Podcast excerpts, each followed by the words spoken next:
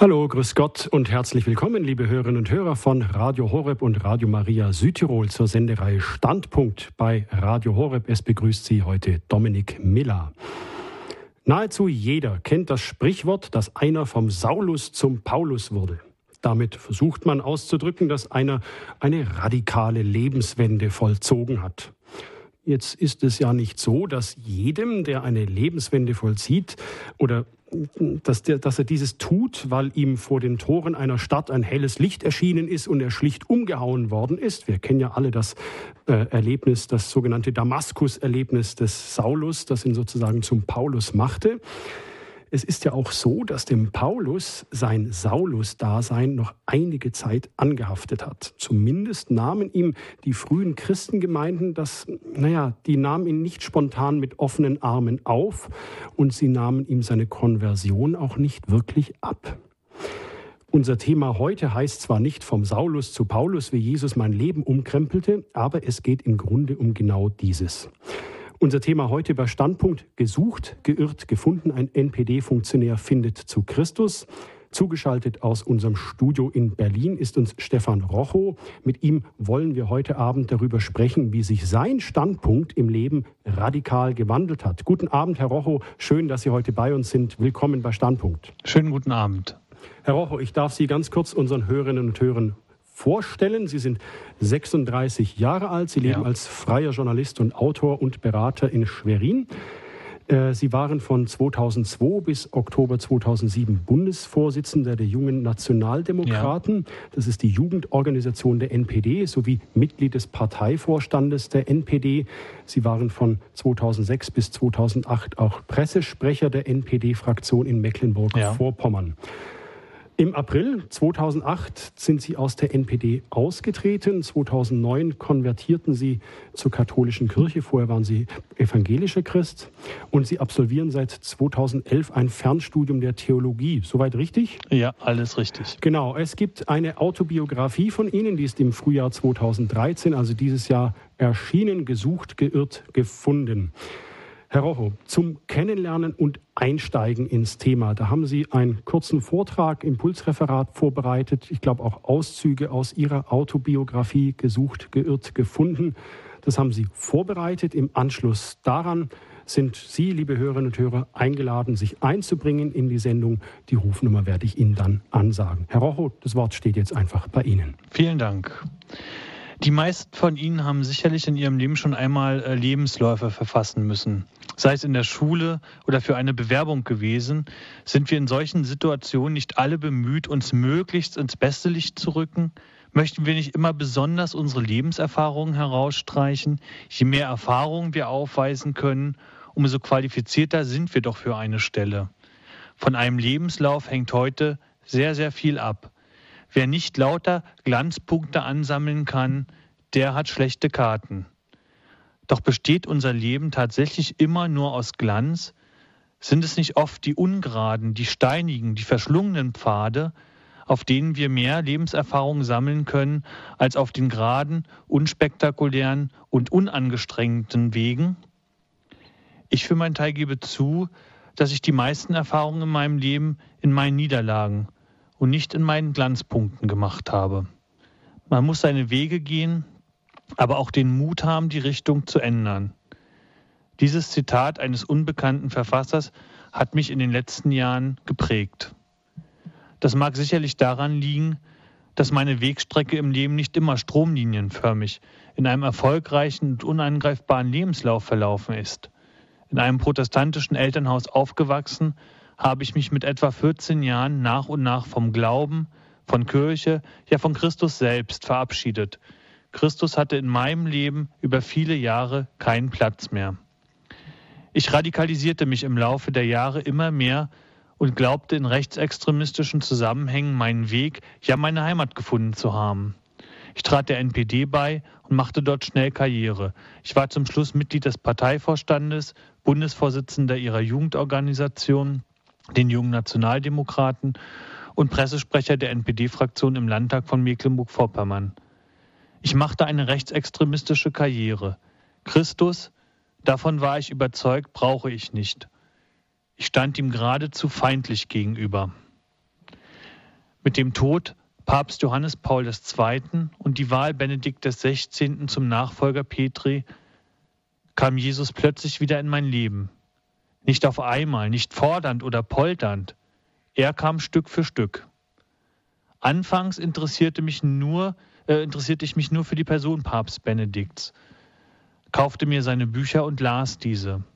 Ich las beispielsweise das Buch Werte in Zeiten des Umbruchs. Dieses Buch brachte ich nicht äh, mit dem Christentum in Verbindung. Ich brach mir dort Bruchstücke heraus, die mir Bestätigung dafür gaben, dass sich diese Welt in einem Umbruch befindet. Wie hängen Politik und Moral zusammen? Welche Werte gelten noch in Zeiten radikalen Umbruchs? Das waren Fragen, die mich damals ebenso bewegten wie Benedikt auch. Aber seine Antworten waren andere. Während ich den Nationalismus als Dreh- und Angelpunkt meines Denkens ansah, war für Ratzinger Jesus Christus das Zentrum seines Denkens. Unterschiedlicher konnten die Antworten auf die Fragen der Zeit damals nicht ausfallen. Ich las immer mehr über diesen Papst. Je mehr Ratzinger ich las, umso mehr brachte es mich äh, Jesus entgegen. Er hatte mich 2005 plötzlich und unerwartet berührt. Drei Jahre führte ich viele innere Kämpfe mit mir, stellte mein bisheriges Leben auf den Prüfstand und kam zum Ergebnis, du musst die Richtung ändern. Du musst alles noch einmal auf Los setzen. Du musst neu beginnen. Solche Lebensläufe sollten uns Christen nicht unbekannt sein. In der Bibel finden wir die verschiedenartigsten Lebensläufe. Selten verlaufen sie gerade, sie gehen aber immer zielstrebig dem Zentrum, Jesus Christus entgegen. Schauen wir uns zum Beispiel Paulus an. Als Rabbiner der pharisäischen Richtung hatte er es karrieremäßig weit gebracht. Er war ein Erfolgsmensch und er verfolgte die Christen unerbittlich. Nach seinem Erlebnis vor den Toren von Damaskus zerreißt Paulus aber seinen Lebenslauf und seine bis dahin tadellos geltenden Zeugnisse. Er wirft sie sozusagen ins Altpapier. War er gescheitert? Hatte er keine Zukunft mehr in seiner Branche? Oh doch. Er hätte damals alles erreichen können, jeder hätte ihn genommen. Doch etwas anderes war ihm passiert. Er hatte ein Leben kennengelernt, das unvergleichlich viel besser war als sein bisheriges. Ein Leben, in dem seine erfolgsversprechenden Eigenschaften allerdings nicht mehr zählten. Im Gegenteil, indem sie ihm im Wege standen. Paulus ist Christus begegnet und seitdem möchte er gar nicht mehr zurück in sein altes Leben. Wir können vielleicht erahnen, wie unbeschreiblich kostbar ihm Christus gewesen sein muss, wenn er alles andere auf den Mist für ihn wirft. Vorzuweisen hat Paulus jetzt nur wenig. Erfolge und Ansehen sind von gestern. Angesehen ist er hauptsächlich nur noch bei einem einzigen, bei seinem Christus. Hat, hat Paulus damit einen schlechten Tausch gemacht? Ich sage nein. Aus der eigenen Erfahrung heraus weiß ich, dass er etwas gefunden hat, das viele Unwägbarkeiten aufwiegt. Paulus selbst schreibt, Christus will ich erkennen, und zwar die Macht seiner Auferstehung, wie auch die Gemeinschaft mit seinem Leiden. Ich finde, das ist eine großartige Perspektive. Die Kraft von Christis Auferstehung kennen also von dem unterstützt werden, der den Tod durchschritten und letztlich besiegt hat. Wenn das kein Erfolg verspricht. Wenn wir diese Zusage haben, muss uns doch eigentlich gar nicht bange sein. So muss es doch möglich sein, durchs Leben zu kommen, oder? Leben in Fülle. Das hat uns Christus versprochen. Das Leben mit Christus ist erfüllt. Seine Versprechen sind nicht hohl und leer. Wer Christus vertraut, sieht einen Weg, wo andere nur eine Wand sehen. Das ist keine leere Phrase. Wie oft stand ich in den letzten Jahren nach meinem Neuanfang vor einer Wand? Es ging scheinbar einfach nicht mehr weiter. Man begegnete mir mit Misstrauen. Eine Gesellschaft, in der Vergebung ein Fremdwort ist, macht es Menschen mit ungeraden Lebensläufen nicht gerade leicht. Wie oft fühlte ich mich zwischen allen Stühlen sitzend. Kein Mensch wollte mich wegen meiner Vergangenheit einstellen. Vereine und Verbände verweigerten mir schlichtweg die Aufnahme. Ausgrenzung und Abgrenzung mir gegenüber. Das waren die prägenden Erfahrungen der letzten Jahre. Einmal Rechtsextremist, immer Rechtsextremist. So lautet die einfache Formel vieler Menschen, auch Christen. Oberflächlich betrachtet müsste so ein Lebenslauf doch der Lebenslauf eines auf ganzer Linie gescheiterten Menschen sein, oder? Nein, das ist er nicht. Immer wieder spüre ich, dass jemand an meiner Seite ist, der mich nicht im Stich lässt. Immer wieder fügte Jesus selbst alles so, dass es weitergehen konnte. Neben der Lebensenergie, die Jesus gibt, steht aber noch etwas anderes. Das wird leider heute immer sehr, sehr schnell vergessen. Die Gemeinschaft mit Christi Leiden. Das zeigt der Lebensweg der Apostel und das zeigt auch der Lebensweg wieder von Paulus. Alle Probleme, Schmerzen und Sorgen, die Jesus hatte, hat sich sein Nachfolger nun auch eingehandelt. Wer sich am Weg Jesu orientiert, der am Kreuz endet, der hat auch für sich nicht viel Besseres zu erwarten. Wie kostbar muss also Jesus für Paulus gewesen sein, dass er diesen Weg auf sich nimmt und ihn überzeugend geht. Sind wir alle besser als der heilige Paulus? Ich denke nicht. Das Kreuz, das Leiden gehört daher zu unserem Christsein dazu. Der Weg als Christ ist eben keine Wellnesskur. Ich setze alles auf eine einzige Beziehung, nämlich zu meinem Christus. Dem möchte ich gefallen. Auf den verlasse ich mich in meinem natürlichen Bedürfnis nach Sicherheiten. Und dessen Weg gehe ich auch noch dann, wenn er steinig und hart am Abgrund entlang führt. Vorzeigen kann ich nur eines, auf ihn kann ich verweisen, der mir alles bedeutet, für den ich mein Leben auf Neuanfang gesetzt habe. Das ist die prägendste Erfahrung für mich in den letzten Jahren gewesen. Sich für Christus zu entscheiden, das hat etwas Befreiendes. Beliebt macht das nicht immer. Denn wer nicht nach Karriere strebt, nicht nur beruflich, sondern auch auf der Beliebtheitsskala oder schlicht für sich selbst, wer eben emporkommen möchte, der ist doch irgendwo nur ein stark getriebener. Wer gut ankommen möchte, muss sich nach sehr, sehr vielen Ansprüchen richten. Nach zu vielen, finde ich. Es ist befreiend, nur bei einem gut ankommen zu wollen, bei Christus. Selbst wenn der Preis dafür hoch ist und ich mir alle Lasten einhandle, die Jesus auch trägt. Ich möchte diese Entscheidung für Christus täglich bestätigen und vertiefen, dabei auch der Tatsache ins Auge sehen, dass die Entscheidung für ihn zugleich eine Entscheidung gegen vieles ist, was man vorzeigen könnte. Diese Erfahrung habe ich auch machen müssen. Wenn ich aber nun auf meinen bisherigen Lebensweg zurückschaue, dann kann ich sagen, dass Jesus alle meine bisherigen Werte aufwiegt und übertrifft. Am Anfang meiner Umkehr hatte ich davon nur eine vage Ahnung. Gewissheit hatte ich sowieso zu dem Zeitpunkt nicht. Meine Entdeckungsreise zu Christus habe ich allerdings nie bereut. Ich bin kein Träumer, ich bin kein unreflektierter Schwärmer. Die Route meines Lebens wird auch in Zukunft immer mal wieder an Weggabelungen führen, wo ich mich entschließen muss, ihm zu vertrauen. Wenn ich aber ein paar Schritte in das dann unbekannte Gebiet gegangen bin, dann spüre ich, dass ich nicht alleine bin. So war es bisher immer und daher habe ich da auch gar keinen Zweifel dran, dass es auch in Zukunft so sein wird. Ängstlich, davon bin ich überzeugt, brauche ich nicht in die Zukunft schauen. Wichtig ist, sich immer wieder neu auf dem Weg zu machen. Auch hier kann Paulus uns wieder Richtung geben. Er schreibt, nicht, dass ich es schon erreicht hätte oder schon vollkommen sei, sondern ich jage ihm nach, um es zu packen, weil ich von Christus Jesu gepackt worden bin. Von Christus gepackt, auch als unvollkommener Nachfolger, auch als jemand, der nur Bruchstücke und Fragmente zustande kriegt. Auch als jemand, der beträchtliche weiße Flecken auf seiner Landkarte des Reiches Gottes sieht. Jesus greift nach uns und möchte uns halten, in all unserer Unvollkommenheit. Das macht für mich die persönliche Faszination von Jesu aus. Auch wenn ich sagen sollte, warum Christus für mich unvergleichlich ist und jeder andere Wert übertrifft, ich würde darauf hinweisen, Christus ist Spezialist für Unvollkommene, wie mich. Leute, die manchmal vor sich selbst weglaufen wollen und von ihm dann erst recht. Doch er greift nach mir und hält mich.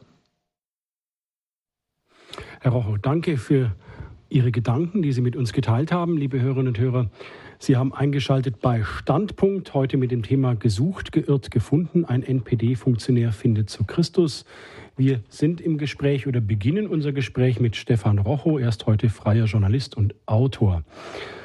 Herr Rocho, in Ihrem Buch Gesucht, geirrt, gefunden, da bezeichnen Sie sich selbst als Strippenzieher des Rechtsextremismus und als geistiger Brandstifter.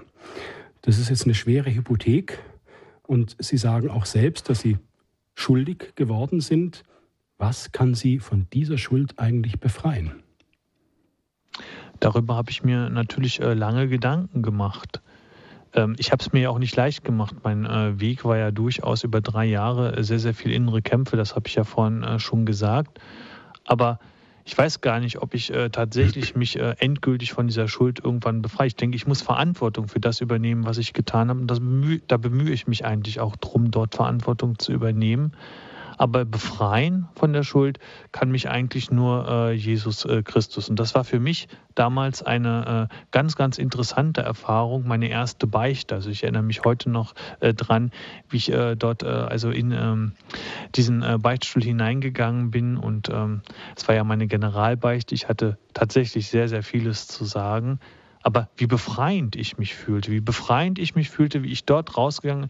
Mir war so, als wenn Fesseln mit Mal von mir gesprungen sind. Und ich habe gesagt, ähm, im Grunde genommen ist es ja egal, was äh, der Mitmensch jetzt darüber denkt. Vor Jesus Christus bin ich vor dem befreit. Und im Grunde genommen, er weiß genau, wie ich heute denke. Er weiß genau, äh, was äh, ich äh, im Grunde auch für ihn empfinde. Und er hat mir diese ähm, Schuld dann auch genommen. Das heißt nicht, dass ich keine Verantwortung dafür übernehmen würde. Also bis heute muss ich dafür Verantwortung Verantwortung übernehmen. Aber die Schuld, die hat Jesus letztendlich auch durch die Beichte. Ich finde das ein sehr, sehr befreiendes Erlebnis, äh, die Beichte. Was ist so Ihr Gefühl? Was, was macht Jesus mit Schuld? Mit Ihrer Schuld, mit meiner Schuld, mit unserer aller Schuld? Er löst sie äh, letztendlich auf. Natürlich ist das nicht äh, so, dass er es äh, einfach so macht und sagt, naja, du musst es mir sagen und dann äh, vergebe ich dir, sondern natürlich gehört immer Reue und auch der Wille zum Umkehr. Also das darf man ja, äh, denke ich, auch äh, in der Beicht, äh, beim Beichten überhaupt nicht vergessen, dass das immer die Voraussetzungen sind. Aber wenn man eben etwas bereut und wenn man etwas ein ich möchte mich bessern, ich möchte letztendlich diese Umkehr wagen, dann ist Jesus im Grunde genommen der Ansprechpartner, der auch sagt, ja, ich vergebe dir deine Schuld. Ich halte das nicht immer vor, sondern ich weiß, es gibt jeden Tag eigentlich eine Möglichkeit, einen Neuanfang zu wagen, eine neue Beziehung auch zu Jesus aufzubauen. Das finde ich also hochinteressant. Das finde ich. Hilft Ihnen das auch sozusagen?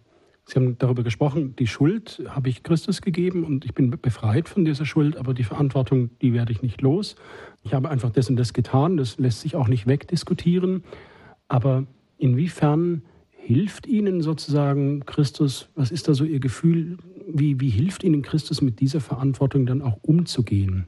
Haben Sie das Gefühl, ja, Sie müssten jetzt selber irgendwie damit umgehen oder wie, wie können wir uns das vorstellen?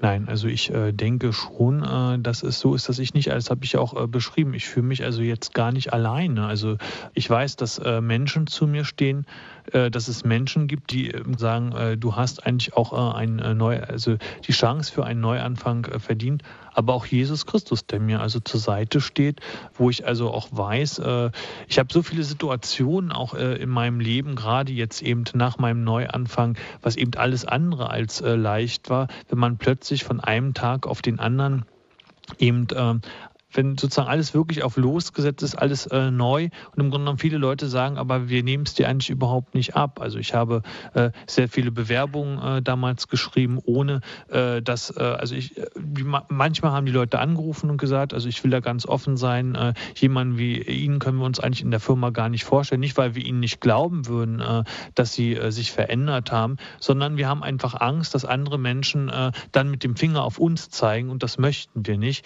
Und wenn dann eben äh, niemand, also wenn man das, das Gefühl hat, da gibt es etwas, ähm, was darüber hinaussteht, dann wird es, wäre sicherlich auch irgendwann der Punkt gekommen, wo ich gesagt hätte, vielleicht ist es absolut falsch gewesen, was ich da gemacht habe.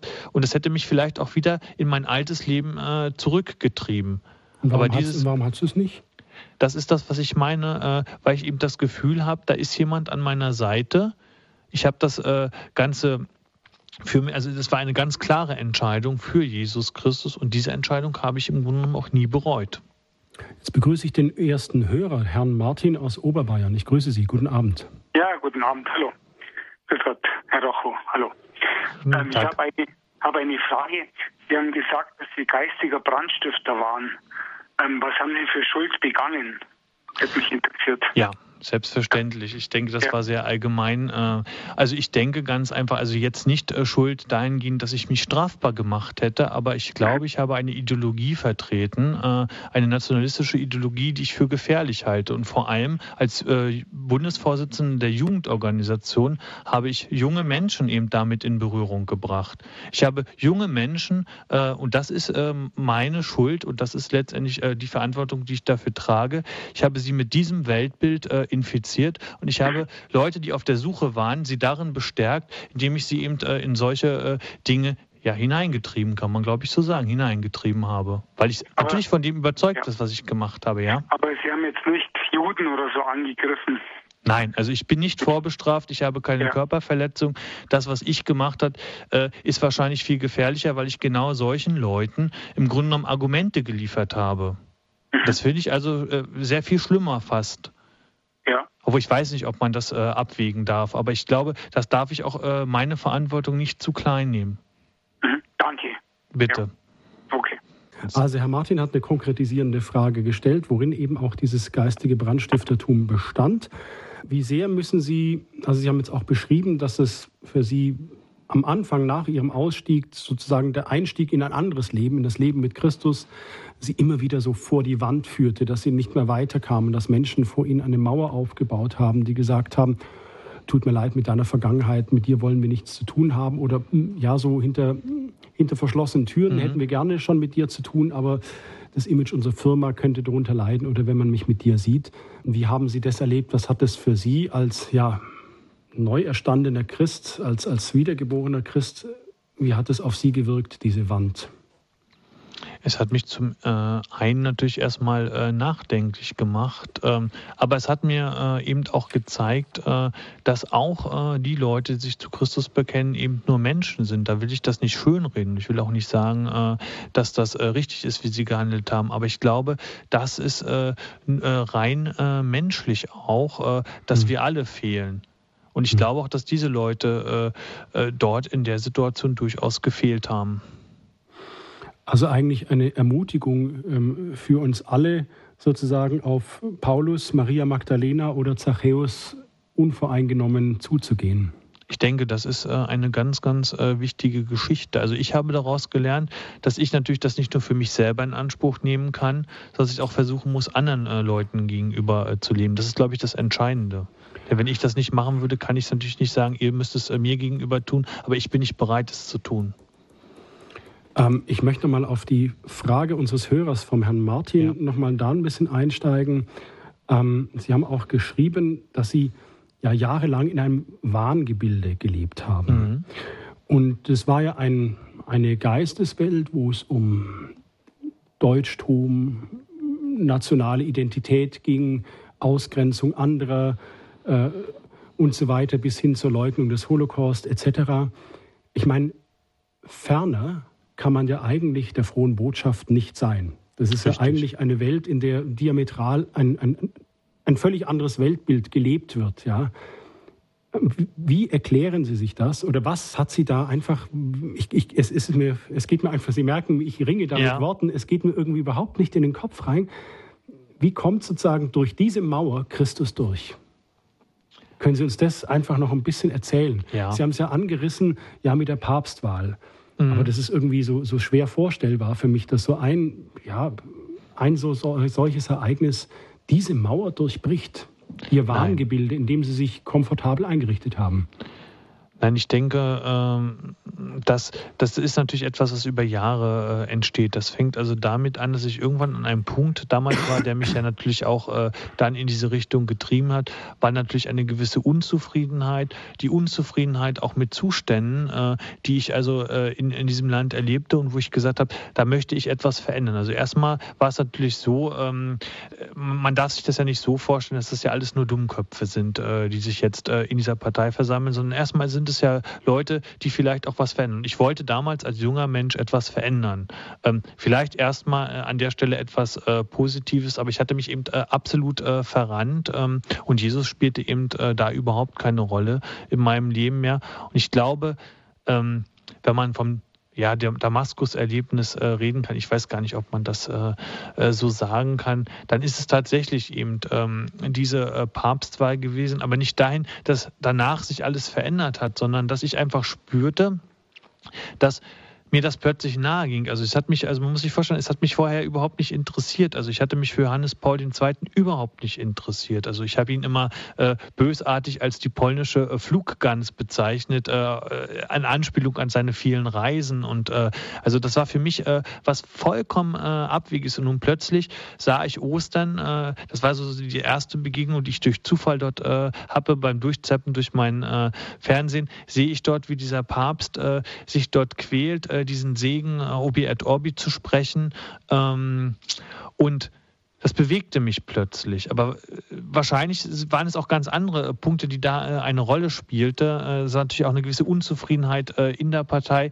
Und dann plötzlich die Wahl dieses deutschen Papstes. Man muss sich ja vorstellen, er als der Rottweiler Gottes. Und was haben die Medien alles über ihn geschrieben? Und natürlich war das wieder plötzlich ein Punkt, wo mich das natürlich interessierte. Also jemand, äh, da wird auf jemanden eingeschlagen, da wird gesagt, also er wäre der Panzerkardinal und dann sehe ich, äh, er strahlte einfach eine gewisse Menschlichkeit auf diesem Balkon auf und das hat mich fasziniert. Da habe ich mich also äh, mit den Büchern dieses äh, Menschen beschäftigt und durch diese Bücher sind bei mir so Gedankenprozesse einfach so entstanden, äh, auch äh, hin. Ich glaube, die Mauer, das ist nichts, was, was, was plötzlich wegfällt, sondern das sind ja, so, so eine Mauer besteht aus vielen kleinen Steinen und nach und nach baut man diese vielen kleinen Steine eigentlich ab. Also es, und, hat, schon, es hat schon ein bisschen gebröckelt sozusagen und dann, ja. kam, und dann kam der Rambock äh, des ausklingenden Pontifikats von Johannes Paul II. und äh, das Pontifikat des deutschen Papstes sozusagen. Ja. Das waren dann, hat die Mauer zum Einsturz gebracht. Das hat diese Mauer zum Einsturz mhm. gebracht und vor allem äh, eine ganz wichtige Erkenntnis, äh, zu der ich heute eigentlich auch noch stehe. Ich glaube,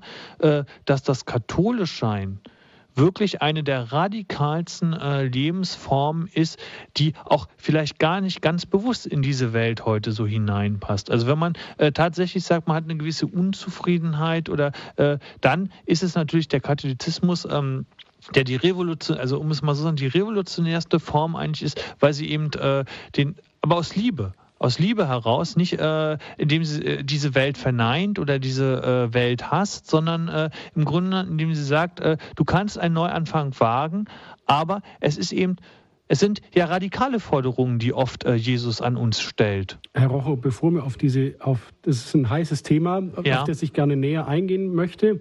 Aber vorher möchte ich noch eine Hörerin reinholen. Gerne. Sie haben zugeschaltet bei Standpunkt, gesucht, geirrt, gefunden. Ein NPD-Funktionär findet zu Christus. Wir sind im Gespräch mit Stefan Rocho und ich begrüße aus Tirol die Frau Lederer. Hallo, grüße Gott. Ja, grüß Gott. Hallo. Herzlichen Dank für das gewaltige, ehrliche Zeugnis. Ich war 45 Jahre Pfarrershälterin und hatte mit vielen Jungs und so ja, gestrauchelten Leuten äh, Kontakt. Und ich kenne dieses Urteil, dass sie sagen, die sind so und bleiben so. Ja. Das ist das typische Brauchtumschristentum. Mich bewegen diese Zeugnisse immer gewaltig, weil da ist eine Glut, ein Feuer ist da bei den Christen, bei den Brauchtumschristen, die einfach aburteilen. Da, da ist nichts zum Anzünden, weil keine Glut da ist. Ja. Entschuldige, aber das ist so. Das ist leider so. Und wenn sich jemand um einen Glauben bemüht oder sein Leben ändern will, da ist oft so ein großes Misstrauen da. Und mhm. statt dass sie sagen, das ist schön, das freut mich, dass der sich äh, äh, anders besonnen hat und das Wesentliche sieht. Das ist äh, ich habe, wie gesagt, äh, durch Knast und Szenefunk was im Horeb auch sehr viel ist. Mhm, mhm. Ich freue mich ganz gewaltig über Ihr Zeugnis und wissen, das ist in meinen Augen diese Gnade Gottes, die uns geschenkt ist, auch uns, die wir nie so richtig gestrachelt sind. Oder, mhm. oder am falschen Weg gegangen. Ich bin auch eigentlich immer in der Kirche gestanden, aber jeden Tag müssen wir uns auch besinnen. Und immer ja. wieder neu anfangen, weil ohne den, und das ist eben das Gefährliche. Der Albert Schweitzer hat gesagt, das Schlimme ist nicht das Böse, die Leute, das die Menschen machen, sondern die Lauheit der Guten. Das ist das Schlimmste. Ja. Auf jeden Fall danke Ihnen ganz, ganz herzlich und dass Sie noch viele Menschen ihre Begeisterung äh, überspringt. Das hoffe ich auch, ja. Ich würde mir es mir wünschen. Ich würde es mir wünschen. Ich meine, da sieht man ja, dass Kirche lebt. Da sieht man ja, dass Kirche lebt. Danke. Danke, Frau Lederer. Alles Gute und Gottes ja, Segen. Ich Ihnen auch. Ja, danke. Gleichfalls. Danke nochmal an die Frau Lederer für diese einfach Ermutigung. Herr Rocho, Sie haben bevor wir die Frau Lederer zugeschaltet haben, die geduldig und lange gewartet hatte, haben Sie gesagt, katholisch sein ist eine radikale Lebensform aus Liebe heraus. Ja.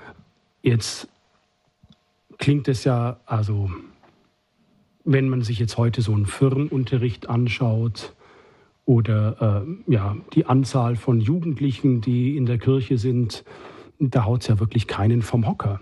Und Sie sagen jetzt, äh, katholisch sein ist eine radikale Lebensform aus Liebe, wo es einen richtig umhaut.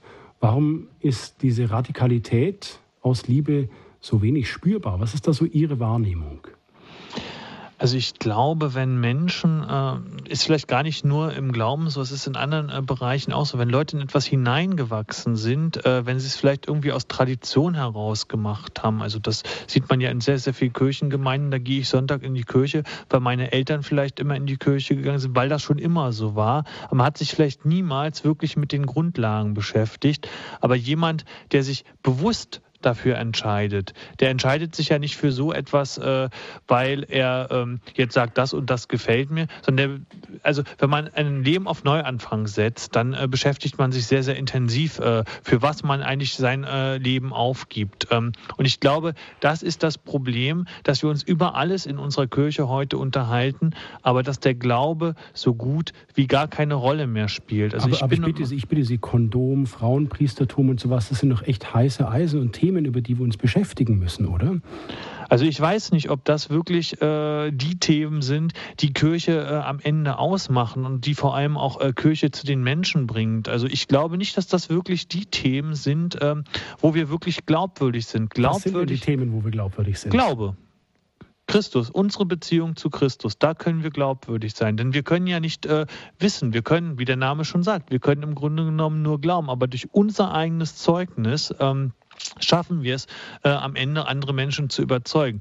Nicht indem wir über das äh, Zölibat reden, indem wir über Kondome reden, äh, indem wir äh, vielleicht auch Stuhlkreise bilden oder äh, ähnliches. Das ist alles äh, sehr, sehr oberflächlich. Das kratzt alles an der Oberfläche. Aber wenn man tief hineingeht, dann ist es, glaube ich, der Glaube. Das ist das Einzige, was wirklich bewegt. Glaube ich an Jesus Christus oder tue ich es nicht? Mehr das ist die entscheidende Frage. Mehr über Jesus reden, mehr von Jesus reden und weniger über uns, oder?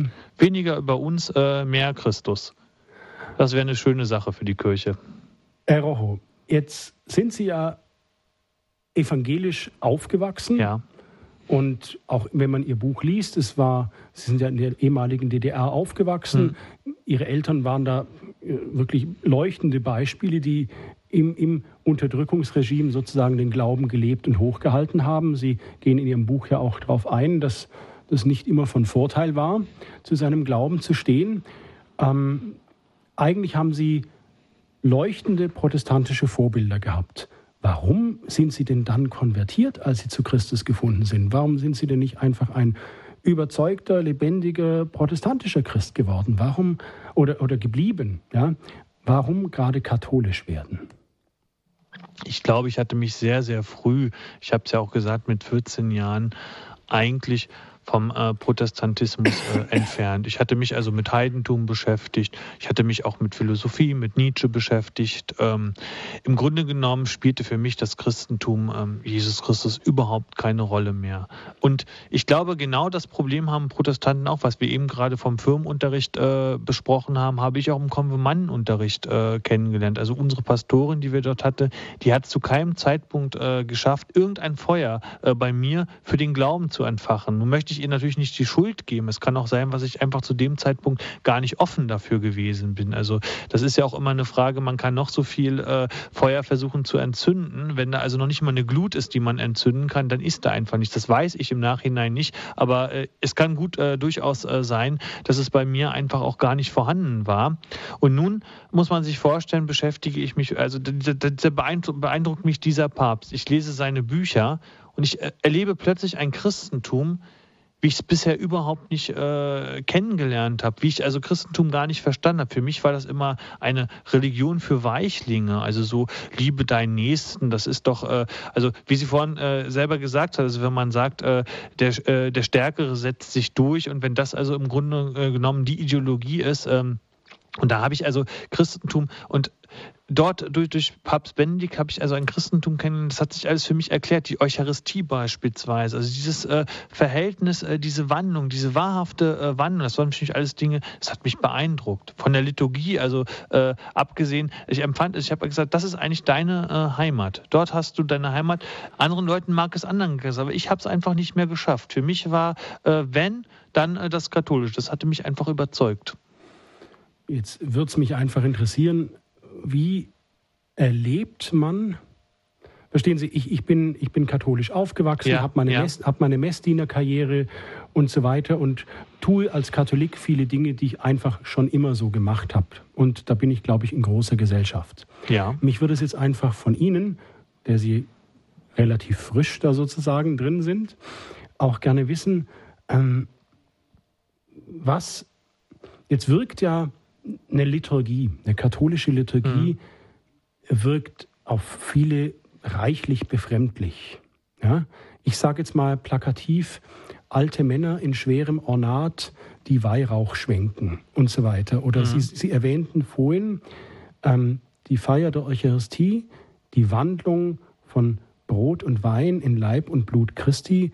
Ich meine, diese Wandlung diese Transsubstation, ich, ich kriege das Wort nicht raus, auf ja, jeden Fall die Wandlung, sagen wir es auf gut Deutsch. Ja, genau. Ähm, das ist eine schwere Nummer, das einfach zu verstehen und irgendwie zu verinnerlichen und irgendwie tatsächlich, wenn der Priester die Hostie sieht, wirklich zu verinnerlichen, dies ist der Leib. Es fällt einfach manchmal schwer.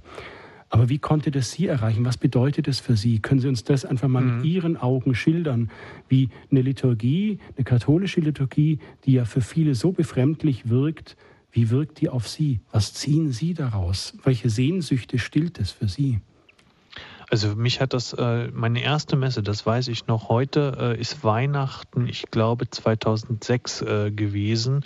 Ähm, ich hatte überhaupt keine Ahnung, was da eigentlich auf mich zukommt. Ich ging also dort Weihrauch schwenkend. Also ich hatte, was, was, was mich berührt hat, ähm, wo ich heute vielleicht auch äh, etwas, äh, nicht mehr diesen Enthusiasmus so in, in, die Sache hineinlegen würde. Ich hatte den Eindruck, das, was dort passiert, ist ernst gemeint. Also hier sind Leute, also okay. wenn ich mir vorstelle, man kommt einfach rein, man äh, kniet plötzlich vor diesem Tabernakel und man sagt, in diesem Tabernakel ist Christus. Da ist er gegenwärtig. Also das war für mich was faszinierend. Leute knien vor Christus. Das hatte ich in der evangelischen Kirche niemals erlebt. Okay. Also ich hatte, ich hatte eben wirklich, ich, ich hatte zu dem Zeitpunkt, Sie müssen sich vorstellen, wenn man das erste Mal äh, in so eine äh, Messe reinkommt, hat man natürlich noch nicht ähm, das vieles mechanisch, wie Sie sagen, vieles läuft äh, mechanisch und ist eben, weil es immer so ist. Mich hat das ja interessiert, was machen die Leute? Ich habe das nachgelesen, wieso knien die denn da? Und wie ich das begriffen habe, ich habe ja geglaubt, die meinen das genauso ernst, äh, wie äh, ich das im Moment ernst genommen äh, habe. Mhm. ich will es vielen, ich will es auch, ich glaube, es gibt sehr viele Katholiken, die das ernst nehmen. Verstehen Sie mich da nicht falsch, aber aber ich ja. weiß eben auch, äh, dass viele es eben nur mechanisch machen. Ich, mich hat dieser Ernst beeindruckt. Also dieses Knien, diese Ehrfurcht ähm, vor etwas. Ich habe gedacht, ja, also wenn Christus so eine wichtige äh, Person äh, in dem Leben eines Christen sein soll, dann muss ich doch Ehrfurcht davor haben. Und diese Ehrfurcht, das war für mich also ganz, ganz faszinierend. Also heißt es, dass auch, ja, Sie haben das Knien angesprochen, dass ja. einfach auch die, die Haltung, die andere einnehmen, auch für sie ein Beispiel ist und sie auch zum Nachdenken brachte und, und auch dazu bringt, sich hineinzufühlen, vor was knien die da? Warum knien die sich dahin? Warum knie ich mich jetzt hin? Ja. ja. Mhm. Ist die Frage, was passiert. Es ist genauso in der Wandlung. Nun plötzlich heißt es ja, da wandelt sich. Du kannst eine innige Beziehung, du kannst in diese Hostie, ich gehe nach vorne, ich lege diese Hostie in die Schale und ich kann dort letztendlich alles hineinlegen, alle meine Sorgen, meine Nöte, aber auch meine Wünsche und die wandeln sich. Die wandeln sich am Ende äh, und ich kann eine ganz, ganz innige Beziehung zu äh, Jesus aufbauen. Das fand ich faszinierend. Das war für mich wie so ein äh, Schlüssel, der mit Mal äh, für mich äh, eine Welt aufgeschlossen hat, die mir vorher vollkommen fremd war. Also die Liturgie wirklich als Schlüssel für Sie? Ja, also Liturgie war für mich der Schlüssel. Ich habe es dann ja ein paar Mal auch versucht äh, mit evangelischen Gottesdiensten. Man sagt ja nicht, wenn man einmal eine Messe gesagt, man äh, ja nicht, so jetzt konvertiere ich äh, dorthin ich fand es schön, ich fand es interessant, aber ich habe irgendwann gemerkt, nein, da kommt nicht das. Also ich hatte nicht das Empfinden, was ich in so einer Messe hatte mit den Wandlungs äh, und äh, eben äh, ich, ich durfte ja damals gar nicht äh, zu kommen. Übrigens in meiner ersten Messe bin ich tatsächlich zur Kommunion gegangen, weil ich es gar nicht anders wusste. Ich dachte, mhm. naja, zum Abendmahl darf ich hingehen. Ich wusste es ja gar nicht besser. Ähm, aber das fand ich also äh, und ich habe einfach dann gemerkt, nein, das, das, das ist meine Heimat. Also je mehr ich mich dort äh, hinein gedacht, hineingelebt habe, umso mehr, das ist eigentlich das, was du gesucht hast. Sie hören Standpunkt bei Radio Horeb mit dem Thema Gesucht, geirrt, gefunden. Ein NPD-Funktionär findet zu Christus. Wir sind mitten im Gespräch mit Stefan Rochow. Er ist heute freier Journalist und Autor. Mit unseren Hörern, da springen wir von Oberbayern nach Tirol und jetzt nach Usingen in Hessen. Hallo, Frau Müller, ich grüße Sie. Ja, hallo, guten Abend.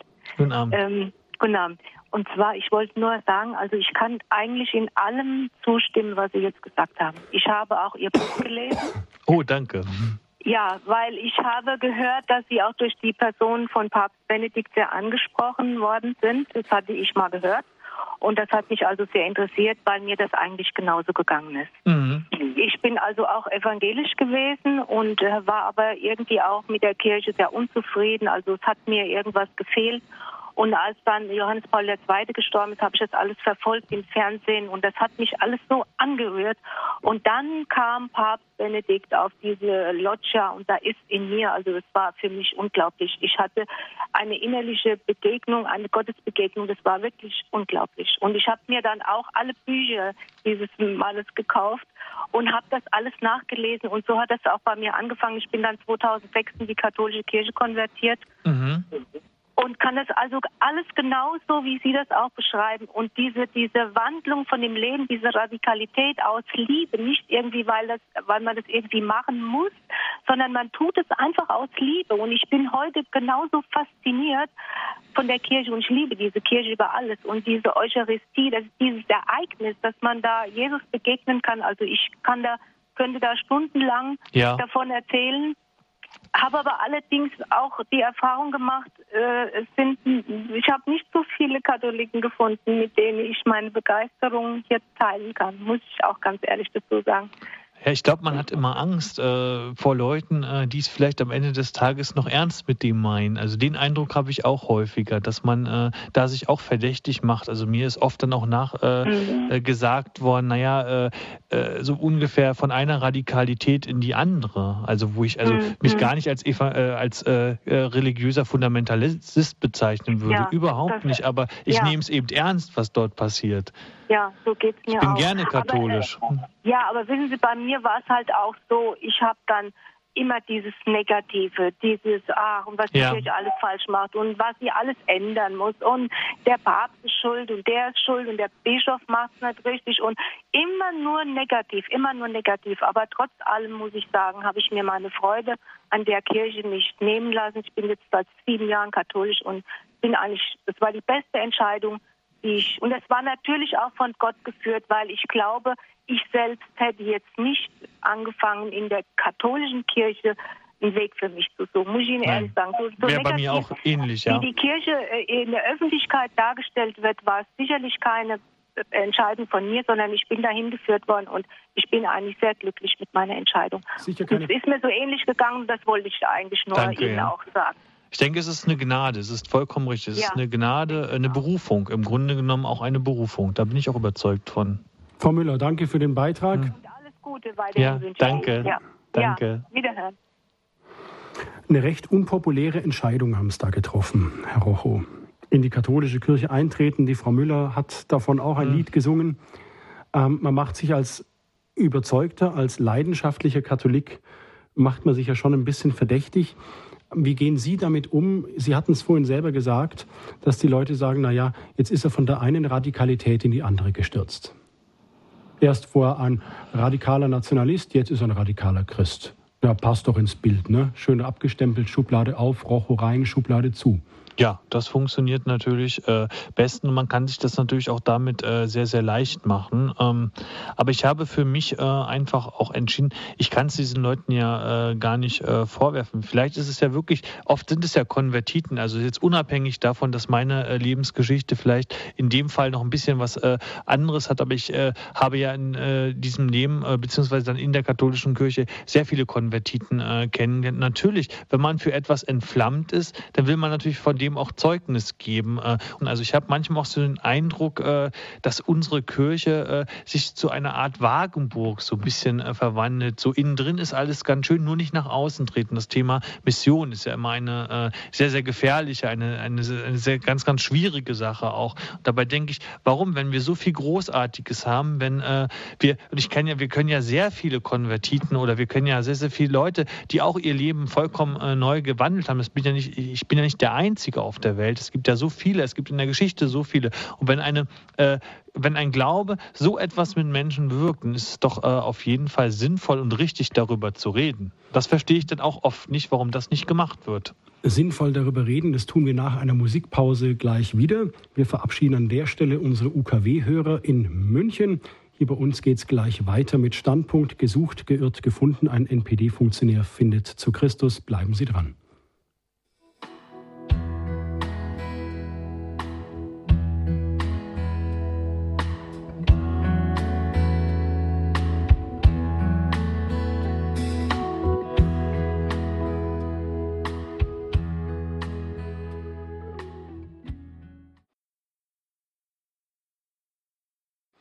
Standpunkt bei Radio Horeb heute mit dem Thema gesucht, geirrt, gefunden. Ein NPD-Funktionär findet zu Christus. Wir sind mitten im Gespräch mit Stefan Rocho. Er ist heute freier Journalist und Autor.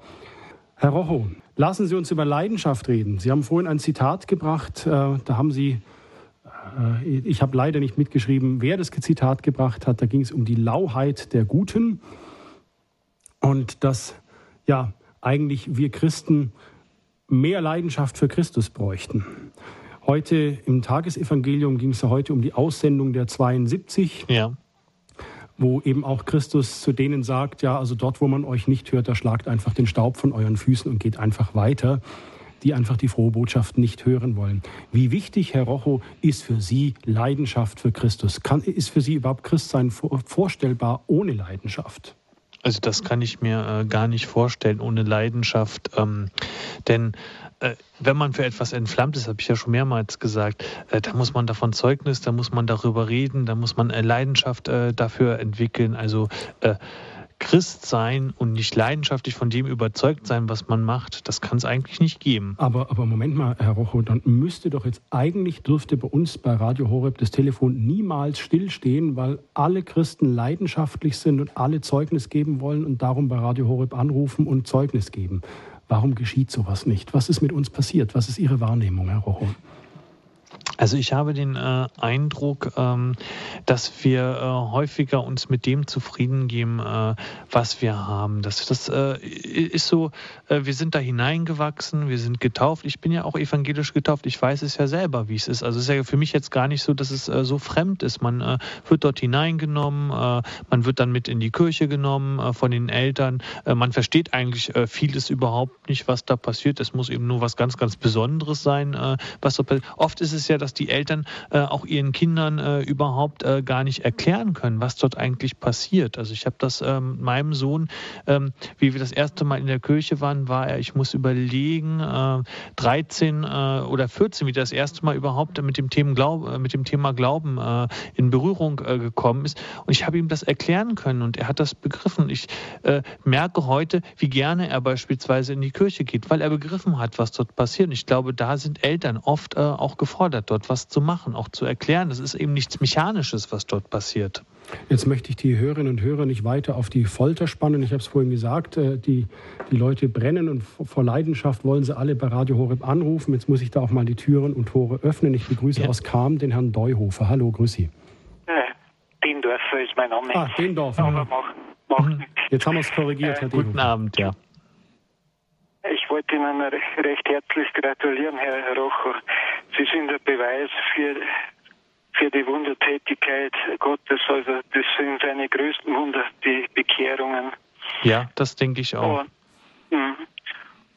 und äh, zu dem Verhältnis evangelisch-katholisch, also die Evangelischen und die Welt und die Medien, die fragen nach dem, was die Menschen wollen und nicht äh, nach dem, was Gott will. Obwohl ich auch, da muss, äh, entschuldigen Sie, da muss ich vielleicht doch nochmal zur Klarstellung. Also ich habe auch sehr viele evangelische Christen kennengelernt, die sehr, die sehr, sehr ernst meinen mit äh, Christus. Also ich will da keinen äh, falschen Zungenschlag ja, reinbringen. Das ist mir ganz wichtig. Ja. Also da, da, schließe ich mich dem Herrn Rocho an. Ich war Ganz Freitag klar. bei einem Musical der freikirchlichen evangelischen Gemeinde und auch dort hatte ich also durchaus also ähm, ein äh, sehr, sehr gutes äh, Erlebnis, weil ich das Gefühl hatte, auch dort ist äh, Jesus. Also, also die Frage ist, wie, wie nehmen die Menschen das äh, auf? Und das äh, nahm ich auch, sie waren sehr authentisch. Also das finde ich das Entscheidende. Ich würde mir manchmal auch äh, etwas mehr Feuer bei den Katholiken wünschen, wie ich genau. es auch in freikirchlichen Gottesdiensten und Feiern finde. Also da können wir uns wirklich ein großes Stück abschneiden. Ein großes Stück. Genau. Aber Herr Denhofer, danke nochmal für das Zeugnis, dass hm. Sie einfach für Sie sowas, ja, dass Sie das einfach ja, auch als ein äh, Wunder wahrnehmen und es Sie auch im Glauben hm. bestärkt. Herr Denhofer, danke erstmal für den Beitrag und ein Gruß nach Kam. Ja. Grüße Gott. Herr Rocho, wir sind immer noch bei der Leidenschaft. Kann man oder wie gelingt es, so eine Leidenschaft, wenn man jetzt für Christus entzündet worden ist, so wie das mit ihnen ging. Und, aber sie rennen anfangs ständig gegen Mauern. Sie rennen ständig gegen Misstrauen, Missgunst. Ähm, Leute, die sagen, ach was, nee, nee, der, das, das kaufe ich ihm nicht ab. Nee, nee, das kaufe ich ihm nicht ab. Wie wie ist diese Leidenschaft am Brennen geblieben? Ich meine, immerhin hat die Leidenschaft Sie dazu gebracht, ein Buch, Moment, ich schlage nach, mit über 240 Seiten zu schreiben. Ja? Ich meine, da, da muss es doch weiter brennen. Wie ging das, dass Sie davon einfach nicht frustriert den Bettel hingeschmissen haben und sagen, also Christus, also äh, so haben wir doch nicht gewettet, Mensch, ja? dass ich jetzt hier gegen die Wand renne und, und überhaupt nicht weiß, keiner stellt mich ein, äh, die schauen mich alle krumm an. Und trotzdem brennen sie weiter, Herr Rocho. Wie kann man das Feuer am Brennen halten? Ich hatte äh, zum einen äh, natürlich eine Familie, die zu mir gestanden ist, die auch gesagt hat, äh, wir unterstützen das, was äh, du machst. Ich hatte aber auch äh, ja nicht nur, also ist äh, wenn man nur äh, sagt, ich wäre nur gegen äh, Wände gerannt, ganz so ist es ja auch nicht. Denn ein Mensch, der nur gegen Wände rennt, das glaube ich wäre relativ schnell gewesen, ähm, dass ich dann am Boden liegen geblieben wäre. ich lag am Anfang häufiger am Boden, aber es gab auch immer wieder Leute, die mich dann aufgefangen haben, die mich auch wieder hochgezogen haben und gesagt, wir stehen zu dir so, wie du bist. Und das hat einem dann auch wieder Mut und Kraft gegeben. Und im Grunde genommen äh, hatte ich aber immer das Gefühl, den Weg, den ich hier gehe, äh, das ist der richtige Weg. Und wie ich eben gesagt habe, Leid gehört auch dazu.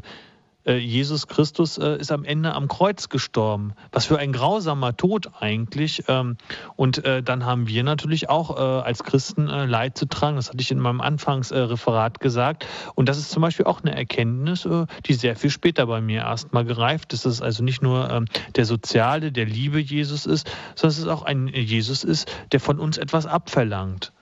Ich musste da immer wieder dran denken, als Sie das sagten, dass auch ähm, als Sie an Ostern sozusagen das nicht ausgesprochene Urbi et Orbi des mhm. sterbenden Papstes Johannes Paul II. sahen, wo ihm die Stimme versagte.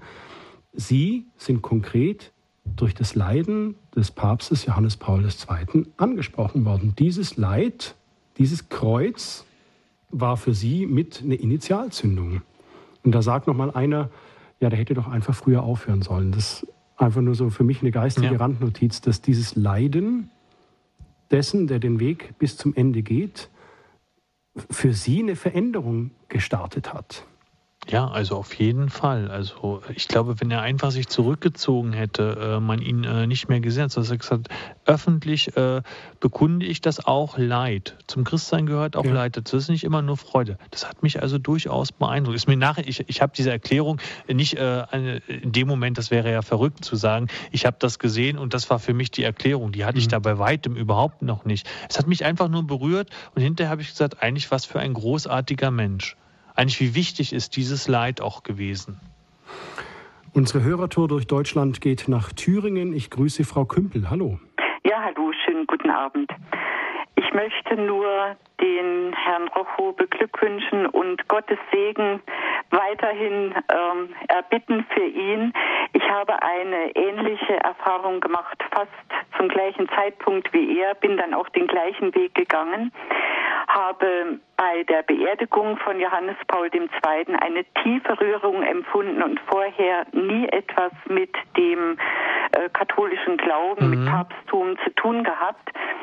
Und ähm, bin ja bekehrt worden, so im Laufe der nächsten Monate eigentlich ähm, und habe festgestellt, dass es der auferstandene Herr ist, der ein ganz tiefes Glaubenswissen in uns hineinlegt.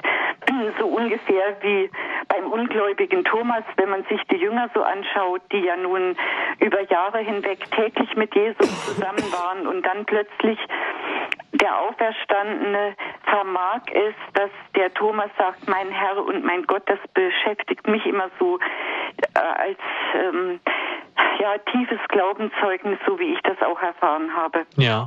Und ähm, ich hätte noch eine Frage gehabt, die hat sich inzwischen er, erübrigt, die, wie es die Familie aufgenommen hat. Ich selber muss den Leidensweg in meiner Familie gehen, weil ich meine Kinder auch in der DDR leben, Parteisekretärin dann gewesen an der mhm. Schule, gar nicht im Glauben erzogen habe und sie nur ganz schwer meinen Weg nachvollziehen können. Ähm, Dank sei Gott, dass sie ihre Familie im Hintergrund für sich haben dürfen. Und ich will jetzt noch andere Hörer reinlassen. Gehen Sie Ihren Weg weiter. Danke. Dazu möchte ich Sie ermutigen. Es Danke. ist ein wunderbarer Weg und uns kann nichts Besseres passieren als das, was wir gefunden haben. Danke, das denke ich auch, ja. Ja, ich einen schönen Ihnen. Abend noch und ja, vielen Dank für diese Sendung. Danke. Das war aus Thüringen die Frau Kümpel. Und jetzt waren wir bei der Leidenschaft und zur Leidenschaft gehört auch das Herz, Herr Rocho. Jetzt hat ja, jetzt muss ich schon wieder Johannes Paul II. Äh, zitieren, der, äh, als, er auf, als er auf der Loggia stand, hat auch er gesagt, macht die Tore weit auf für Christus. Mhm. Und wir können es jetzt auch übertragen, lasst euch berühren von Christus. Ja, das wird ja auch immer wieder gesagt, dass man sich einfach äh, berühren lässt. Jetzt spreche ich ja eben auch, auch Sie an als ehemaligen ja. NPD-Funktionär, der, wie Sie selber sagen, in auch einer, einer abgekapselten Wahnwelt lebte. Wie haben Sie diese Berührung Ihres Herzens erlebt? Wie konnten Sie sozusagen diese Berührung oder den Berührenden als Christus identifizieren? Und Jetzt, ich sage immer meinen Hörern, sie sollen immer nur eine Frage stellen. Jetzt will ich drei stellen. Mhm. Ich höre jetzt mit der zweiten Frage auf. Also erstmal, wie haben Sie das erlebt und wie konnten Sie diese Berührung als Christus identifizieren? Also ich habe das äh, erstmal, diese Berührung habe ich als äh, eine ganz, ganz äh, große Liebe empfunden. Also für mich war das äh, durchaus, also äh, das habe ich ja vorhin schon gesagt, äh, durchaus Anforderungen an den Menschen stellen, aber auf Freiwilligkeit und auf Liebe ausgerichtet. Äh, und das war für mich einfach so ein äh, sicheres Zeichen, das kann nur Jesus Christus sein.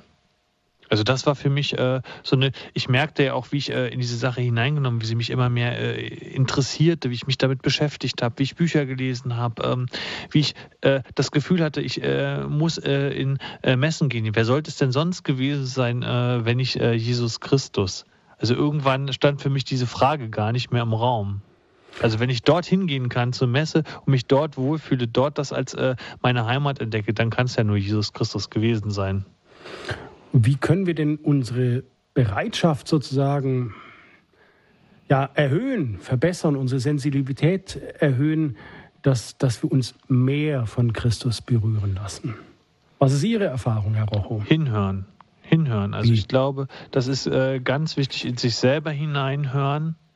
Ähm, auch kritisch mit sich selber. Also wenn ich äh, damals äh, überzeugt äh, gewesen wäre, dass ich alles hundertprozentig richtig mache und dass ich ja unfehlbar bin äh, und dass äh, ich äh, alles richtig mache, dann wäre ich natürlich taub und dann wäre ich natürlich auch blind für Jesus Christus gewesen. In sich selber hineinhören. Ich glaube, da, das, das ist das Entscheidende. Selbstkritisch mhm. auch sein und in sich hineinhören. Oder auch andere Leute. Also ich glaube, auch andere Leute wirken das und anderen Leuten zuhören. Jetzt war ja diese Berührung ihres Herzens und der Beginn des Pontifikats von Benedikt XVI., all dies waren Auslöser. Da hat für sie 2005 ein Veränderungsprozess begonnen. Ja. An welchen Stellen tut diese Veränderung besonders weh?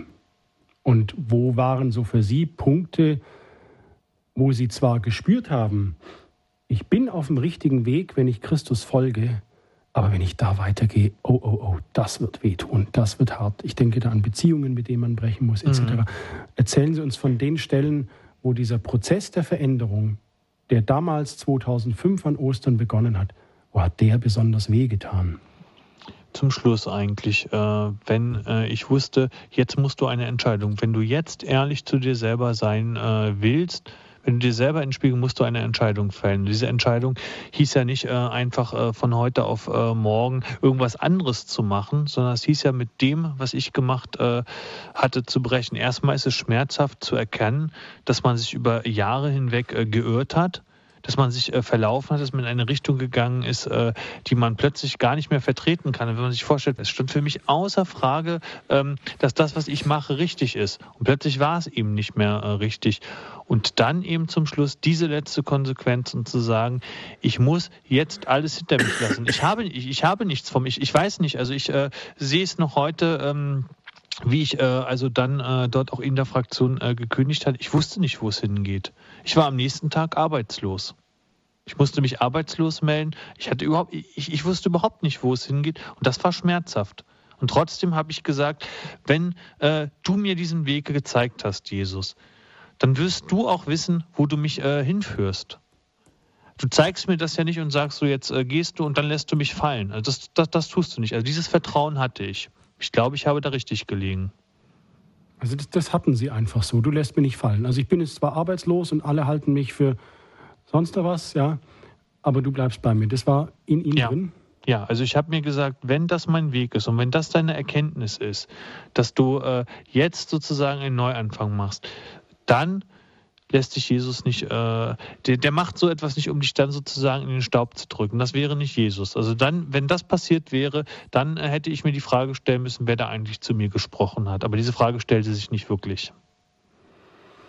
Ich habe ja auch immer wieder gemerkt, natürlich äh, ähm, sind solche Dinge passieren natürlich von, nicht äh, immer so, aber immer habe ich gemerkt, dass ich an einem Punkt war, wo ich glaubte, gegen eine Wand zu laufen und plötzlich tat sich doch wieder eine kleine Tür auf. Also Jesus ist ja auch niemand, äh, der jetzt äh, plötzlich sagt, so jetzt äh, hast du dein Leben verändert und jetzt morgen hast du ein Lottogewinn. Das ist ja nicht Jesus. Jesus sagt nicht, du, er gibt oh, uns leider, genau so viel, nicht. wie wir, nein, leider nicht. er gibt uns, er gibt uns immer so viel, wie wir brauchen.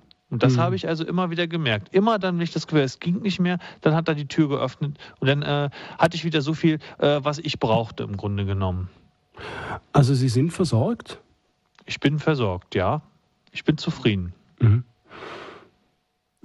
Hören wir mal nach Bozen zur Frau Riedel. Ich grüße Sie. Ja, hallo. Guten Abend. Guten Abend. Mar Riedel, ja. Äh, ich freue mich einfach ganz toll, ähm, solche Menschen über diesen Radio Maria Funk zu hören oder Horeb.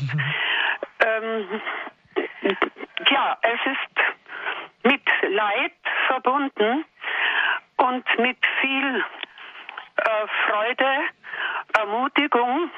Wir sind, ich bin ein, ein normaler Christ, kein Konvertit, aber ich habe mit sehr vielen Menschen zu tun, begegne vielen Gästen und vielen Menschen, die Leid tragen. Äh, für mich ist es einfach immer ganz wichtig, ähm, jemanden, der jetzt wirklich in, in großen Schwierigkeiten ist, auch den Mut zu haben, zu fragen, wie kommst du denn zurecht? Wo nimmst du die Kraft her? Gibt mhm. dir der Glaube Halt? Findest du da Kraft? Und dann, dann sagen das die Leute schon. Äh, also ich komme da immer am besten ins Gespräch, in ein religiöses Gespräch, geistiges Gespräch, was einfach ganz viel hilft. Aber was uns am meisten äh, was wir brauchen, ist eine ganz tiefe, innige Beziehung zu dem Christus. Denn sonst, ja. äh, äh sonst ist das alles, äh, das haben Sie ja eben so erlebt und so ist es. Und wer das nicht hat und wer das nicht pflegt, ja, was will der denn? Aber das war ja damals genauso. Jesus selber ist ja bei den äh, allerbest Studierten und, und Priestern und so weiter äh, nicht angekommen. Und wir müssen einfach Schritt für Schritt und die Geduld haben, immer mit dem Einzelnen versuchen, äh, ja, diese Ebene auch zu erreichen. Aber es braucht auch ganz viel Gebet und es braucht auch ganz viel Hingabe. Und wenn man einmal dort ist, wenn, dass man, dass man einfach nur noch danken kann für so vieles, für so, mhm. ähm, was einfach an jedem Tag auch geschieht. Hören tun wir nur, ja meistens nur das Negative weltweit. Aber die kleinen Dinge, die vielen, vielen wunderbaren Dinge, von denen wird ja nicht gesprochen. Aber wir wollten das weiter tun. Ich gratuliere Ihnen, ich freue mich mit Ihnen und Danke. für Sie. Und ich bin ganz glücklich. Danke. Danke, Frau Riedel, dass Sie ja. uns an der Freude teilhaben lassen. Ein Gruß nach Bozen. Bözi Gott. Dankeschön. Ja, auch von mir. Herr Rocho, jetzt, ja. wer glaubt, ist nicht allein, sagt mhm. Benedikt XVI. Jetzt zitiere ich den mal. Genau. Ähm, wer waren bei diesem Prozess oder wer oder was waren bei diesem Prozess der Umkehr, den Sie durchlebt und durchlitten haben? Wer oder was waren da wichtige Begleiter für Sie? Zum einen war es tatsächlich äh, meine äh, Kirchengemeinde. Also das muss ich tatsächlich sagen. Äh, unser äh, Propst äh, in äh, St. Anna in Schwerin also mit dem ich sehr früh das Gespräch gesucht habe, ihm auch gesagt habe, ähm, wo ich herkomme, was ich vorher gemacht habe, der also äh, zu mir äh, gestanden hat, also der mich auch öffentlich äh, verteidigt hat, äh, wenn es in äh, solche Dinge gegangen ist. Natürlich meine Familie, das habe ich vorhin schon gesagt. Also ich glaube, ohne ähm, die Familie, die äh, einen dort auch trägt und ähm, die im Grunde genommen auch ähm, schlechte Zeiten. Also es ist ja nicht immer einfach, wenn man plötzlich arbeitslos ist, wenn man nicht weiß, wie es äh, weitergeht. Es sind ja auch finanzielle äh, Probleme, die da auf uns zukommen. Und zu sagen, nein, trotz allem äh, ist das richtig, das äh, ist, äh, also da bin ich meiner Familie sehr, sehr dankbar, dass sie mir da nie Vorwürfe gemacht hat. Also die Familie, die Kirchengemeinde, die und, und sozusagen der Gemeindevorsteher, ihr, ihr Probst, ja. der einfach sich auch vor sie gestellt hat, was ja auch Mut erfordert hat, oder? Das denke ich schon, dass es auch Mut erfordert. Aber es war für ihn ganz selbstverständlich, mir diese Chance zu geben. Was würden Sie denn jetzt Menschen empfehlen, die wissen, dass sie in Schuld oder was auch immer verstrickt sind und irgendwo in ihrem Herzen spüren, sie sind berührt worden? Wie? Aber, aber, aber sie fürchten sich noch, ja. Sie sind ja noch so festgehangen ja auch so wie Sie in Ihren Netzwerken, in Ihren Gruppierungen, wo Sie drin waren, in Ihren Beziehungen. Was würden Sie denen raten? Was, was macht Umkehr möglich? Wie kann man diesen Prozess der Veränderung, was sind, was sind so erste Schritte, die man so tun kann, wenn man das spürt? Ich glaube, ich glaube, ich muss da raus. Ich glaube, ich muss was anderes machen. Egal, wo ich da drin bin. Es sind ja nicht alle mhm. NPD-Funktionäre. Man ist ja auch in anderen Dingen verstrickt. Was würden Sie denen sagen? Zuerst äh, erstmal auf äh, sein Herz hören, sich selber äh, zu erklären oder und sich selber gegenüber ehrlich sein. Also das ist, glaube ich, eine ganz wichtige Sache. Also ich kam irgendwann an den Punkt, wo ich gesagt habe, eigentlich kannst du das, was du tust, in der Form äh, nicht mehr machen. Und gibt es zwei Möglichkeiten. Man spielt äh, einfach mit und sagt, naja, äh, ich habe eine Zeit lang natürlich äh, das vor mir hergetragen und habe gesagt, na, du könntest ja, du kannst ja in dieser Partei was verändern. Dir gefällt ja nicht alles, du bist ja nicht beigetreten, weil dir das alles äh, so tausend gefällt, du kannst dort was verändern. Ähm, aber irgendwann habe ich gesagt, nein, das, das, ist, das, ist, das ist ein Trugschluss. Das, das, das ist einfach, das, das, du kannst in dieser Partei überhaupt nichts ändern. Du musst einfach erkennen, dass der Weg in der Gesamtheit äh, falsch ist und dann einfach auf das Herz zu hören und auch zu sagen, das mache ich bei allen Widrigkeiten. Also auch das hat was mit Vertrauen zu tun. Ich äh, kann nur sagen, vertraut letztendlich auf das, was das Herz euch sagt. Es wird euch schon richtig führen. Also das, äh, vielleicht bin ich da auch äh, am Ende des Tages ein Beleg dafür. Ich lebe nicht von Hartz IV. Äh, ich ähm, äh, bin äh, im Grunde genommen, fühle ich mich sehr viel besser. und wenn ich heute vor dieser Entscheidung stehen würde, würde ich diese Entscheidung wieder so treffen, wie ich sie damals getroffen habe. Wissen Sie von anderen ja, Parteimitgliedern, die ähnlich wie Sie zu Christus gefunden haben oder sind Sie ein Exot? Ähm, ich habe äh, jetzt im Zusammenhang mit meinem Buch ähm, durchaus äh, häufiger auch äh, Kontakt mit Leuten, die allerdings äh, inzwischen nicht mehr in der Partei sind und die äh, vielleicht nicht so intensive Erfahrungen, aber die zumindest äh, auch eine ähm, ja, nennen wir es mal positive Beziehung äh, zu Christus aufgebaut haben, mhm. ähm, die aber natürlich nicht an die Öffentlichkeit getreten sind. Gibt es auch, aber es gibt eben auch Leute, ähm, die sind eben von einem Extrem auch in ein anderes gefallen. Auch das gibt es. Mhm. Jetzt, wir haben immer wieder von ihrer, ihre, ihre Familie ist immer wieder mal angeklungen. Mhm. Und ähm, in ihrem Buch schreiben sie, dass ähm, ihre spätere Frau irgendwie auch zu Christus gefunden hat. Also das heißt, sie haben die gleich mitgezogen? Oder wie können wir uns das vorstellen, Herr Rauch? Na, ich glaube, das war äh, eine ganz äh, entscheidende Sache. Sie ist ja selber auch äh, ursprünglich evangelisch-christlich äh, erzogen äh, gewesen. Und das äh, stellten wir eigentlich dann, ich glaube, nach einem Jahr Beziehung. Also das zeigt vielleicht auch, wie wenig wir tatsächlich über das Thema Glauben gesprochen haben, weil mhm. es überhaupt keine Rolle bei uns spielt. Nach einem Jahr plötzlich, übrigens auch in dem Zusammenhang äh, dann äh, mit diesem Erlebnis äh, der Papstwahl, sprachen wir plötzlich äh, über das Thema Papstwahl. Und dann stellte ich das erste Mal fest, äh, dass meine damalige Freundin, oh, sie ist ja auch christlich. Und habe ich gesagt, ja, ich muss dir gestehen, ich bin eigentlich auch noch Mitglied in der Evangelischen evangelischen Kirche. So, und daraus hat sich eigentlich dann so ein, also wir haben sozusagen uns gegenseitig äh, immer wieder befruchtet, haben uns darüber unterhalten und sind sozusagen beide auch irgendwo damit hineingegangen. Mhm. Herr Rocho, zum Abschluss unserer Sendung gibt es ein Gebet, was Sie begleitet hat bei diesem Prozess? Was, ja. wir, was wir jetzt teilen könnten miteinander? Also für mich äh, war, ist es bis heute äh, ganz äh, entscheidend äh, tatsächlich das Vaterunser.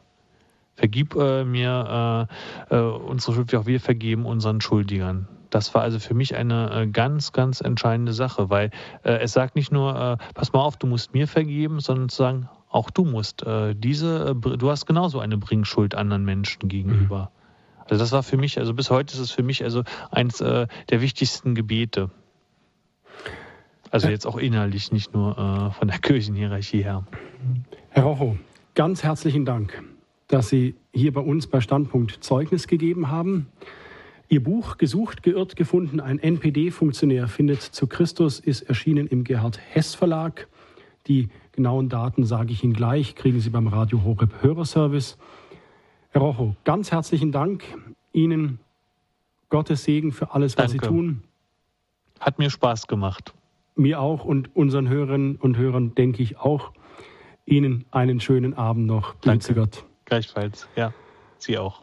Liebe Hörerinnen und Hörer von Radio Horeb, ich habe es gerade erwähnt, ähm, Herr Rochos Buch, jetzt habe ich meinen Zettel verlegt. Okay. Der Radio Horeb Hörerservice, wo Sie mehr erfahren zu dem Buch, auch die Bezugsdaten, den erreichen Sie unter 08323 967 5110 oder auch über die Website www.horeb.org. Dort sind die Hintergrunddaten zu dieser Standpunktsendung hinterlegt. Dort erfahren Sie auch nochmal, wie das Buch heißt, wie sich Herr Rocho schreibt und bei welchem Verlag man dieses Buch auch beziehen kann. Gesucht, geirrt, gefunden, ein NPD-Funktionär findet zu Christus. Wenn Sie erst später zugeschaltet haben und diese Sendung gerne in ganzer Länge hören möchten, Sie können sich diese Sendung als CD bestellen beim Radio Horeb Hörerservice von unserer Website www.horeb.org oder auch telefonisch Radio Horeb CD-Dienst 08323 967 5120. Ich wiederhole nochmal 08323 967 5120 oder auch direkt über die Website www.horeb.org. Dort können Sie übrigens auch alle unsere Sendungen als sogenannten Podcast herunterladen. Dann können Sie sich diese Sendung auf dem MP3-Player spielen. Und wenn Sie zum Beispiel im Stau stehen oder im Zug sitzen oder am Bahnhof warten, können Sie sich unsere Sendungen jederzeit bequem anhören. Sie hören Standpunkt wieder nächsten Sonntag am 14. Juli. Da geht es um das Thema Lebensschutz. One of Us, einer von uns, Lebensschutz in Europa. Wir sind dann im Gespräch mit Hedwig von Beverförde. Gleich im Anschluss an diese Sendung um 21.40 Uhr sind Sie eingeladen zum Nachtgebet der Kirche, der komplett. Ich bedanke mich bei meinem Kollegen Peter Eisert, der die Höreranrufe entgegengenommen hat. Ich bedanke mich bei allen Hörern, ja, dass sie mitgemacht haben, dass sie uns haben teilhaben lassen an ihrem Zeugnis, ihrem Leben, ihrer Leidenschaft für Christus. Danke auch dafür. Ihnen allen eine gute und gesegnete Nacht. Es bedankt sich Dominik Miller.